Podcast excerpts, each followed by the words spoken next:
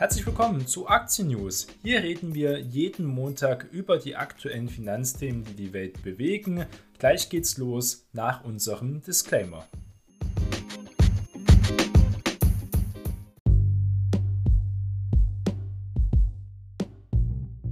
Die im Podcast besprochenen Finanzprodukte stellen keine spezifische Kauf- oder Anlageempfehlung dar. Die Moderatorin und Verlag haften nicht für etwaige Verluste, die aufgrund der Gedanken und der Ideen entstehen. Die Inhalte dienen nur zur allgemeinen Information und ersetzen keine Anlageberatung. Heute ist Montag, der 19. Dezember und wir starten in die Weihnachtswoche. Aber vergangenen Freitag gab es keine weihnachtliche Stimmung, sondern eher eine schlechte Stimmung zum Wochenschluss. Allgemein war die Woche relativ durchwachsen, aber sehr volatil. Das hat man auch an dem WIX-Index gesehen, der teilweise jetzt doch wieder Richtung 25 gestiegen ist. Alles über 30 wäre eine sehr hohe Volatilität, der meistens ja auch invers zum SP 500 steht. Das heißt, der WIX ist besonders hoch, wenn der SP 500 typischerweise fällt. Das haben wir auch die Woche zum Beispiel gesehen. Aber gucken wir zuerst mal auch auf den DAX. Eine turbulente Woche geht jetzt mit Verlusten am Ende. Die Sorge besonders vor weiteren Zinserhöhungen drückten die Kurse bis zum Handelsschluss deutlich im DAX, aber auch im amerikanischen Börsen sind dann nochmal deutlich runtergegangen. Das muss man sagen. Auch an der Wall Street eben dominieren ganz klar die Minuszeichen. Wir sind unter 14.000 Punkte, als relativ starkes Minus. Das Wochenminus liegt sogar bei 3,3 Prozent, äh, muss man sagen. Rund 700 Punkte sind das, die der DAX hier eingebüßt hat. In Mitte der Woche sah es noch ganz gut aus, weil die Inflationsdaten aus Amerika überraschend schwach ausgefallen sind. Sie sind also gefallen und nicht gestiegen. Das war eigentlich ein gutes Zeichen. Aber dann kam die EZB, was scheinbar viele Leute verunsichert hat, weil die EZB hat gesagt, sie haben ja die Zinsen angehoben um 0,5 Prozent, also 50 Basispunkte. Und das ist aber noch lange nicht das Ende. Da hat die FED sich schon ein wenig besser angehört. Gucken wir uns das mal ein bisschen genauer an. Es gab natürlich auch noch einen Hexensabbat, muss man sagen, am, am, Freitag. Das heißt, da sind zum Beispiel, es war ein Verfallstag an die Terminbörsen, da sind Optionsscheine ausgelaufen. Das sorgt traditionell für mehr Volatilität in die eine und die andere Seite, also sehr schwankungsanfällig. Und es war halt dieser Hexensabbat diesmal eher ein negatives Zeichen. Das Zinsgespenst ist einfach wieder zurückgekehrt, muss man sagen, besonders in Europa. Die Wall Street überraschend schwach, muss ich sagen, wobei ähm, die Fed Points ziemlich gut waren. Können wir nochmal nachher drüber reden. Jetzt macht man sich eher Sorgen, okay, die, wir haben jetzt was Zinsen, wir, die FED sagt, wir sind etwa bei 5%, 2023 5,1%, so in die Richtung. Inflation wird, zu, äh, wird runtergehen, wir werden 2024 wieder auf das Niveau von 2 bis 3% kommen. 2% ist das gesagte Ziel, daran rüttelt auch die FED nicht. Manche haben ja da vorgeschlagen, wie der BlackRock CEO Larry Fink und andere, dass man ja von diesem starren 2% Inflationsziel weggehen kann und eher auf 3-4%. Das hat die Fed eindeutig negiert, gesagt, nein, so was wollen wir nicht, wenn wir bei den 2% bleiben. Das waren alles gute Zeichen. Die sagen auch, sie werden die Zinsen wieder senken, wenn sie das Inflationsziel kommen. 2024 sieht es danach aus. Das heißt, wir werden noch ein, zwei schwere Jahre haben, aber das ist ja noch relativ überschaubar, wenn es auch so kommt, wie es die FED jetzt prognostiziert. Deswegen eigentlich ganz interessante Points, keine großen Überraschungen. Die 50 Basispunkte von der FED wurden auch erwartet, genauso wie von der EZB. Aber die EZB hat halt noch ganz ähm, schlechtere Prognose dazu gehabt. Jetzt ist eher das Problem in Amerika, wenn wir da zurückgehen, dass zum Beispiel SP Global für Dezember, wenn es um den Dienstleistungssektor geht, sehr schlecht ausgefallen ist. Er ist weiter gesunken, war jetzt schon auf einem sehr niedrigen Niveau. Auch die Einkaufsmanager-Indizes ähm, für Deutschland zum Beispiel und die Eurozone sind zum Beispiel besser ausgefallen als befürchtet. Amerikanische Wirtschaftsdaten waren, wie gesagt, schwach. Und da hat man jetzt also Angst, dass wir doch in eine doch schwierige Rezession gehen als erwartet. Und das sieht man gerade in den Kursen langsam eingepreist wieder. Wir waren da schon mal draußen aus dem Bärenmarkt. Jetzt gehen wir wieder hinein, weil wir jetzt doch wieder im SP mehr als 15% verloren haben und eher Richtung 20% gehen. Dann wäre dann wieder ein Bärenmarkt. Der Euro ist überraschend stark. Das heißt, wenn man großen amerikanische Aktien in Dollar nicht währungsgesichert investiert ist, wie es die meisten Anleger sind, dann wird man das auch merken. Der Euro ist knapp über 1,06. Ja, da werden wir noch darauf eingehen, ist das für den Euro schon der Höhepunkt erstmal gewesen und kann es noch weiter hochgehen? Muss man sagen, der Dollar hat insgesamt etwa 10% verloren diese Woche. Das ist relativ viel für die Weltleitwährung was auch stark verloren hat, in ähm, letzter Zeit schon, ist wieder der Ölpreis. Das ist auch ein Indikator dafür, dass wir in eine Rezession gehen könnten oder es ist eigentlich schon eine ausgemachte Sache. Die Frage ist nur, wie schwer diese Rezession ausfallen wird, jedenfalls besonders in Europa. umso stärker aber eine Rezession ist, umso mehr sinkt die Ölnachfrage. Wir haben gesehen, wir hatten eine massive, eine massive Rezession damals im Corona-Crash teilweise 20 Prozent, 30 Prozent ist die Wirtschaftsleistung eingebrochen. Das gab es so auch noch nie. Das hat man an den Börsen gesehen mit Kursverlusten über 50 Prozent und auch mit dem Fakt, dass die Terminmärkte für Öl ja zurückgespielt haben. Es gab ja dann für bestimmte kurzfristige Termine ähm, Öl für Negativpreise, weil niemand dieses Öl abnehmen wollte, weil man es nicht weiterverkaufen konnte und das Lagerkosten hatte und so weiter und so fort. Das gab es in der Geschichte so auch nicht. Also der Ölpreis ist ein wichtiger Wirtschaftsindikator und momentan zeigt er auch eher ins, in den roten Bereich. Das muss man sagen. Gucken wir uns ein paar Einzelwerte an. Adidas und VW waren DAX-Spitzenreiter in den schwachen Markt, äh, muss man sagen. Aber das sind auch Aktien, die schon stark gelitten haben. Gleichzeitig auch die Deutsche Bank, MTU konnten hier leichte Gewinne noch verbuchen am Freitag. Adidas, eines der schlechtesten Papiere dieses Jahr, hat rund 50 Prozent an Wert verloren. Besonders schwach war am vergangenen Freitag Vonovia. Der, das liegt besonders an den Zinssorgen, muss man sagen. Extrem zinssensitiv, die Immobilienwerte. Das haben wir jetzt auch wieder gesehen. Der DAX-Wert Vonovia ist jetzt ja wirklich stark abgerutscht, aber genauso wie andere Werte auch aus diesem Sektor wie Roundtown. Und zwar mit einem fetten Minus von 7%, wo man gedacht hat, ja, das mit den Zinsen, das wird schon wieder. Dann konnte Vonovia sich ein bisschen erholen auf 25 Euro, aber jetzt schon wieder Richtung 20 Euro unterwegs zu VW nochmal kurz zurück. VW-Aktionäre winkt ja auch eine Sonderdividende durch. Also und zwar ist ganze 19,06 Euro geplant, je Aktie als Sonderdividende. Das ist schon sehr viel, man kann das ja prozentual ausrechnen, das ist wirklich äh, viel. Ähm, da wird sich auch der Fiskus natürlich wieder freuen, weil er ja Kapitalertragssteuer nimmt. Das sind ja etwa 26 und ein paar zerquetschte Prozent, je nachdem, ob man noch Kirchensteuer hat. Soli müssen wir alle zahlen. Wobei ja manche Leute denken, dass er abgeschafft ist. Aber ist natürlich nicht nur für Reiche und dann noch für Aktionäre. Da wird er immer bleiben, egal wie Geld man hat. So viel mal kurz dazu. Das wurde jetzt im Verwaltungsrat vom VW zugestimmt. Insgesamt schüttet der Konzern Anfang Januar 10 Milliarden Euro aus. Unglaublich. Wenn man legt, dass VW etwa 200, vielleicht 150 bis 200 Milliarden schwer ist, wenn überhaupt, dann ist das schon eine sehr große Ausschüttung da macht man natürlich auch für die Aktionäre das relativ attraktiv, so ein Investment, wenn man hier, sage ich mal, einen stetigen Cashflow hat, wobei es ja steuerrechtlich gesehen unattraktiv ist, Dividenden auszuzahlen, auch für die Anteilseigner. Aber es hat gewisse Sicherheit, dass man auch mal Geld zurückbekommt, zum Beispiel es anders verteilen kann. Dadurch hält man Aktien länger. Das hat also immer seine Vor- und Nachteile. Warren Buffett zum Beispiel mag es ja auch, Dividenden zu kassieren, zahlt aber keine selber aus, weil er auch sagt, dass es steuerlich sinnvoller ist, gleich in dem Unternehmen re zu investieren und dann nicht auszuschütten, weil man sonst zweimal Steuern zahlt. Einmal auf die Wirtschaften, Umsätze und Gewinne und dann natürlich dann wieder auf die Dividendenausschüttung. Wegen der Mehrheitsverhältnisse bei VW galt das Votum auch als Formsache, ist jetzt rausgekommen.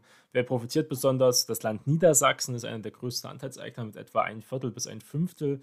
Ähm, aber auch die Familie Porsche und Pirch natürlich, die Holding Porsche SE, die ja auch noch börsennotiert ist, da partizipieren ja besonders Porsche und Pirch daran, die Familien. Aber auch das Emirat Katar wird sich also über diesen Geldregen freuen können. Henkel hat verkündet, dass ihr Russland-Geschäft abspaltet, eine Randnotiz. Ja, Uniper-Verstaatlichung ist jetzt durchgegangen, hat die EU-Kommission genehmigt, eine Randnotiz, eine, ja, ist eigentlich keine handelsbare Aktie mehr, sieht man auch an den Kursbewegungen, dass sie auch illiquide ist, relativ uninteressant. Jetzt hat sich die Sache auch bald gegessen. Uniper wird bald von der Börse verschwinden. Eine Aktie, die vielleicht auch irgendwann, äh, vielleicht schneller als gedacht von der Börse verschwinden wird, ist Morphosis. Morphosis ist eine der Biotech-Hoffnungen in den letzten 10, 20 Jahren aus Deutschland ist wieder um fast 20 Prozent eingebrochen nach einer Verkaufsempfehlung der US-Bank Goldman Sachs. Goldman Sachs hat selbst jetzt angekündigt, dass sie 8 bis 9 Prozent ihrer Mitarbeiter weltweit entlassen werden. Das zeigt auch, dass die, besonders die Investmentbanken in Amerika, die ja auch von den Booms wirklich gut verdient haben mit Specs, mit Börsen, mit IPOs und so weiter und so fort, es wird jetzt auch schwieriger werden. Sie merken das auch, dass die Konjunktur abkühlt und da müssen die Banken reagieren. Sie kriegen natürlich Geld jetzt wieder durch die Zinsen rein, aber das kompensiert eben nicht diese großen, fetten Renditen, die sie mit den IPOs und so gemacht haben. Das ähm, jetzt als Randnotiz zurück zur Morphosis, also Verkaufsempfehlung erstmals seit 2009 können sie wieder zu Kursen von fast 12 Euro erworben werden. Eine der schlechtesten deutschen Aktien. Ähm, die lag noch vor einem Jahr bei über 100 Euro. Ich glaube, der Höhepunkt war bei 160. Wir gucken mal kurz in den Chart rein. Was hatten wir da mal erlebt? Also wirklich ein Chart äh, direkt aus der Hölle. Und zwar, ja, der Höhepunkt war bei 130. Und zwar ist es gar nicht mal so lange her. Es gab mal immer wieder Hoffnung mit Medikamenten. Ja, 2020, 2020 etwa, dann nochmal eine Höhe 120 Ende 2020 und dann immer bei etwa 100 bis 2021. Seitdem ging es auch noch massiv nach unten. Ähm, Sieht ganz, ganz schlimm aus, muss man sagen. Ja, ähm, das ist halt Biotech, ist immer gefährlich natürlich. Allgemein herrscht momentan großer Pessimismus mit wirtschaftlichen Herausforderungen für solche sehr kapitalintensiven Unternehmen, die halt eben noch kein Cashflow, jetzt keine Pfizer sind ähm, oder andere große, nur Bayer AG, die relativ festen Cashflow haben, weil sie eine große Arzneipipeline haben. Das ist bei Morphosis nicht der Fall. Morphosis hat eine sehr dünne Arzneipipeline aber natürlich ein ganz krasser Kursverfall von über 90 Prozent, wenn man da drauf guckt. Das muss man sich auch erstmal äh, überlegen. Schwere Sache. Dann gab es eine Milliardenübernahme, das sorgte für eine Kursexplosion. Das sieht man immer mal wieder, dass teilweise doch dann wieder bestimmte Unternehmen aufgekauft werden, die interessant sind. Und diesmal hat es das US-Unternehmen Maxa Technologies getroffen. Ähm, das rauschte um mehr als 120 Prozent nach oben wie eine Rakete. Der Finanzinvestor Advent kauft die US-Satellitenfirma für 4 Milliarden US-Dollar. Also, es werden die jetzt gemacht.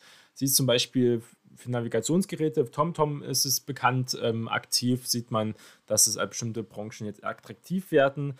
Adobe ist ja eine Kritik gewesen, dass sie Figma vor ein paar Quartalen ja, äh, gekauft haben oder kaufen wollen, übernehmen wollen. Das Angebot haben sie abgegeben und haben Figma mit 20 Milliarden Dollar bewertet.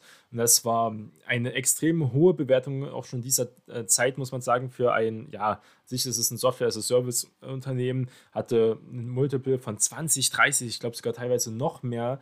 Äh, Figma extrem hoch bewertet, könnte man jetzt wahrscheinlich für die Hälfte bekommen, für 10 Milliarden oder weniger. Das ist aber, war scheinbar ja Adobe nicht so wichtig, oh, beziehungsweise haben sie es nicht vorausgesehen. Aber sie haben dafür gute Zahlen vorgestellt, muss man sagen. Am Donnerstagabend kamen die Zahlen raus und zwar gab es einen guten Gewinn, ähm, muss man sagen, und auch gute Prognose, die auch weit über den Erwartungen lief, als recht, weil die ganze Branche unter Druck geraten ist. Im abgelaufenen Quartal gab Adobe einen Gewinn von 3,6 Dollar je Aktie bekannt, erwartet waren nur 3,5 und auch der bekannteste ist ja Adobe für Photoshop, man hat auch viele andere Sachen.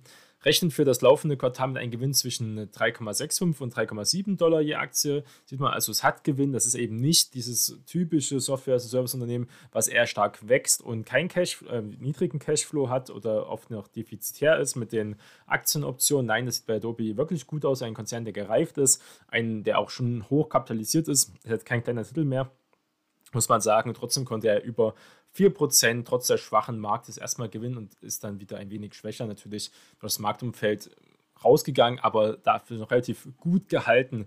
Das muss man sagen. So, warum äh, fallen jetzt gerade die Kurse EZB? Gucken wir uns das mal genauer an, um was es hier geht. Reihenweise heben ja Beobachter in Reaktion auf die neuesten EZB-Vorhersagen, also die Prognosen, ihre Zinsprognose auch an, besonders für die Eurozone. Die Erwartungen für Wachstum und Inflation ruft die Notenbank einmal mehr Skepsis hervor. Sie lagen ja schon oft falsch. Was wird denn erwartet? Sie haben es veröffentlicht. Man kann gucken auf der EZB-Seite. Und zwar Arbeitslosenquote für nächstes Jahr soll bei 6,9 Prozent liegen. Also reden wir mal über Eurozone. Dann soll die etwa ein wenig sinken auf 6,8 und 6,6 in den nächsten Jahren, 24 und 25. Die Verbraucherpreise sollen nächstes Jahr bei 6,3 Prozent liegen, also immer noch extrem hohe Inflation, so ganz klar sagen. Äh, Verbraucherpreise sind die Inflationsdaten. Dann 2024 sollen sie nur noch bei 3,4 Prozent liegen und dann 2025 bei 2,3 Prozent. Dann haben sie noch gesagt, ja, wenn es weitere steigende Belastungen durch den Angriffskrieg Russlands gegen die Ukraine gibt, dann können wir auch Inflationsdaten von 7,4 Prozent ähm, nächstes Jahr noch erleben. Das wäre wirklich sehr viel. In Amerika sind wir jetzt unter 7% ja, gefallen von Monat zu Monat Sicht und auch wenn wir seinen Durchschnitt bilden, sind wir etwa bei 5%, 5 bis 6% in Amerika. In Europa ist es also ein Riesending. Ähm, muss man wirklich gucken, wie schnell sie es schaffen, runterzubekommen. Das reale Wachstum soll im nächsten Jahr äh, bei 0,5% liegen, 2024 bei 1,9% und dann auch ja, 2025 bei 1,8%. Sollte, wie gesagt, das Szenario mit steigenden Belastungen durch den Angriffskrieg einkommen, dann werden wir nächstes Jahr schrumpfen, also eine Rezession gehen um minus 0,6 Prozent, dann 2024 um 0,2 Prozent steigen und womöglich 25, woher auch das kommen sollte, um 2 Prozent ähm, auf einmal steigen, also mehr sogar als ohne das Basisszenario. Ähm, das ist, ja, kann man natürlich, gucken wir mal 2023 drauf, ob das denn so gestimmt hat. Das wäre natürlich sehr interessant. Aber das war das Thema der Woche, weil die Prognose extrem ähm, negativ war. Das werden wir uns hier gleich nochmal genauer angucken. Und zwar, Übersetzung entfernen. So. Und zwar der EZB Inflationsziel auf lange Sicht ganz klar verfehlt. Es wurde viel niedriger Inflation erwartet, weil es in Amerika momentan da ganz gut läuft. Auch die Inflationsvorhersagen sind noch weit weg von 2%. Diese 2% könnte man höchstens erst 2025 wieder erreichen, wahrscheinlich auch erst später. Da hat Amerika nach der Prognose der FED schon längst diese Inflation wieder in den Griff bekommen, sondern 2024, muss man sagen. Ähm, es wurde ganz klar betont von den Euro-Notenbankern, dass die Projektionen, Vorhersagen EZB Volkswirte sind und nicht ihre eigenen, kommt denen stets eine besondere Bedeutung zu. Sie sind zentral auch für die geldpolitischen Entscheidungen. Im Gegensatz zur US-Notenbank FED eben haben wir diese Dot-Plots, die man nachlesen kann, veröffentlicht die EZB-Ratsmitglieder eben keine eigenen Prognose für Wachstum oder auch Inflation. Zuletzt ist auch die Kritik an die Projektion indes gewachsen, weil Inflationsprobleme im Euroraum lange Zeit ganz stark unterschätzt wurde. Die Prognosen waren extrem schlecht. Ähm, von der Eurozone, von der FED auch, aber von der Eurozone noch um einiges schlechter, muss man sagen. Und dann guckt man sich die Aussagen an von der EZB-Chefin Christine Lagarde. Ähm, sie erwartet, sie ist ja Juristin, aber hat natürlich ähm, starke Beratung von Ökonomen der Notenbank, eine kurze und milde Rezession im Euroraum. Konkret heißt das eben ein minimales Wachstum bis 0,5 Prozent, wie sie gesagt haben. Aber wie gesagt, eine Inflation von über 7 Prozent wäre wirklich katastrophal und würde das Vertrauen noch immer weiter untergraben um die ganze Eurozone natürlich weiter belasten. Das größte Problem ist auch ganz klar die Inflation, deswegen sollen weiter auch langfristig die Zinsen steigen, sind noch viel zu niedrig. Das ist eigentlich der große Schock, dass wir in der Euroraum wirklich versuchen werden, die Zinsen in Richtung der Fed, der Bank of England und auch Bank of Canada zu anzuheben. Reden wir also von 4 bis 5 Prozent. Und ob das Europa mit ihren relativ hohen verschuldeten Unternehmen, besonderen südlichen Ländern teilen. Ob wir das verkraften können, das ist eher äh, schwierig vorauszusagen. Auch die deutsche Wirtschaft ist ja extrem angeschlagen, weil ja auch teilweise manche Wirtschaftsfaktoren weggefallen sind, die Deutschland so lange erfolgreich gemacht haben, wie günstige Rohstoffe, wie günstige Energieversorgung aus Russland, wie eine außenpolitische Sicherheitslage und so weiter und so fort, Investitionssicherheiten. Wir arbeiten jetzt mit Strom- und Gaspreisbremsen, das sind alles Mittel von sozialistischen, ja, in der DDR gab es auch Preisbremsen, gab es auch Festpreise für Grundnahrungsmittel und Energie und alles Mögliche. Das hört sich erstmal alles gut an, aber das funktioniert langfristig nicht, wenn man den Markt so in Ketten nimmt. Die sind natürlich befristet, aber die Frage ist, wie lange solche Fristen auslaufen. Es macht es extrem unattraktiv, in Deutschland und Europa zu investieren.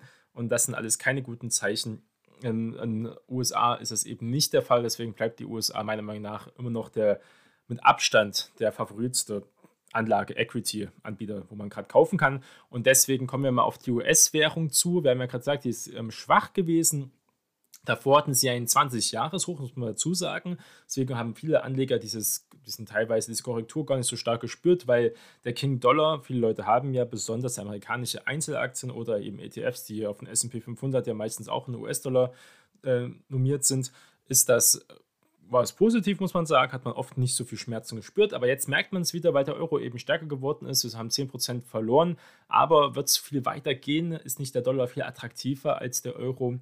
Das muss man sagen. Also besonders Aktien und Anleihen haben ja dieses Jahr schon schwere Verluste erlitten. Das gab es so selten, dass beide Anlageklassen so schwer verloren haben. Ähm, Gold konnte sich überraschend gut halten, ist eigentlich eins das Asset des Jahres, auch mit, mit zum Beispiel Bitcoin und Kryptowährungen, die auch extrem gelitten haben wegen mehreren Faktoren muss man sagen, ist Gold, glaube ich, das beste Asset, was man so haben konnte in diesem Jahr mit konservativen Werten, mit natürlich Consumer Stables. Ähm, die haben, es gibt ein paar Unternehmen, die konnten sich auch gut halten, trotz der Krise, konnten sogar teilweise davon profitieren. Ähm, wie gesagt, Consumer Stables eine der stabilsten Sektoren. Vielleicht noch mit Energie natürlich, die dieses Jahr auch etwa 50% gewinnen konnten, also Öl und Gas. Bei denen es lief es natürlich auch ziemlich gut, aber auch erneuerbare Energien konnten sich ganz gut halten, wobei sie teilweise auch eine Verschuldensproblematik haben.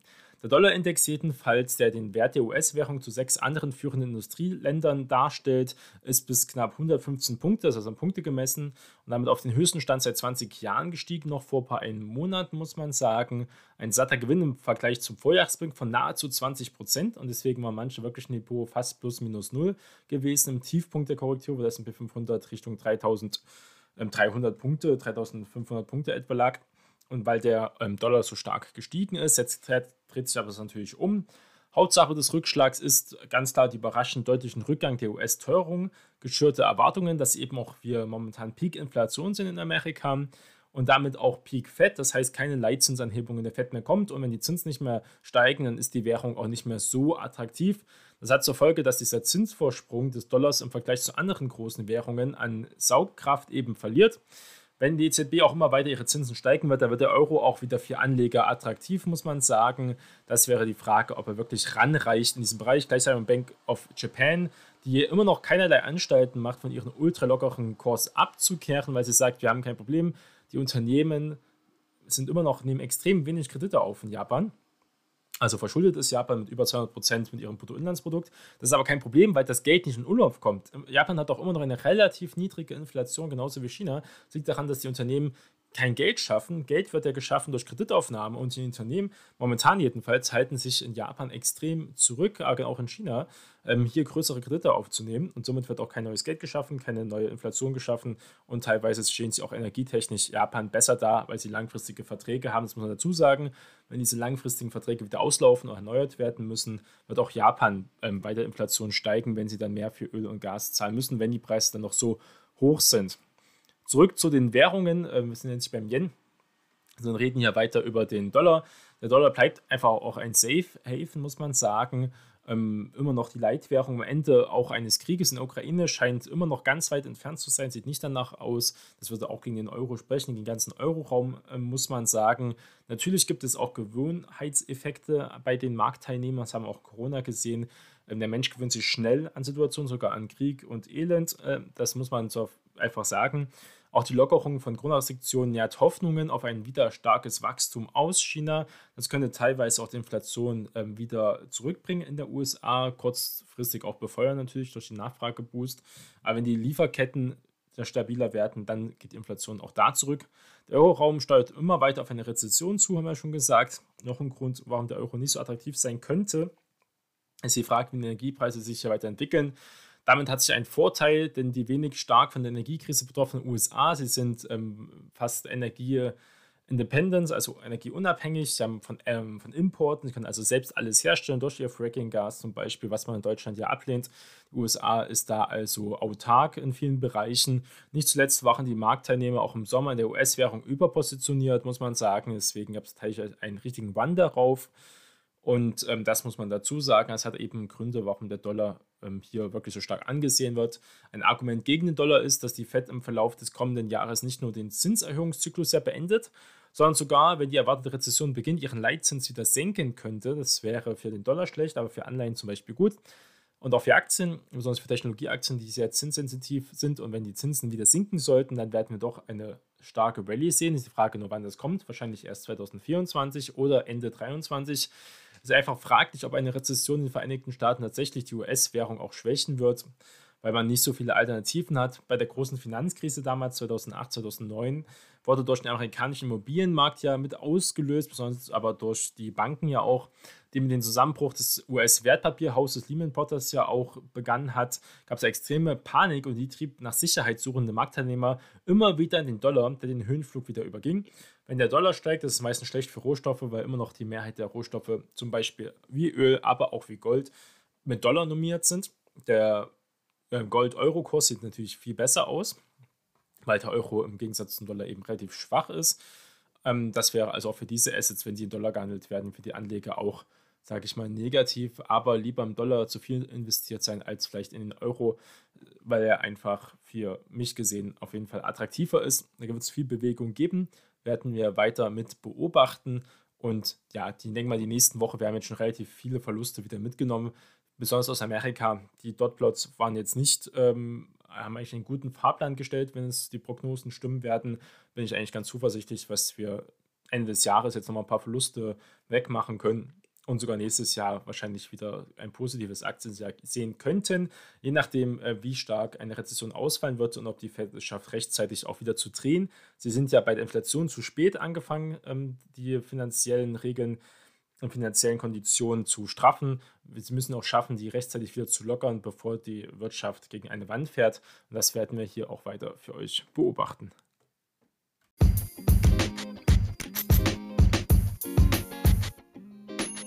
Das war's mit der heutigen Folge von Aktien News. Vielen Dank für eure Unterstützung. Bleibt investiert und wir hören uns beim nächsten Mal. euer Jonas.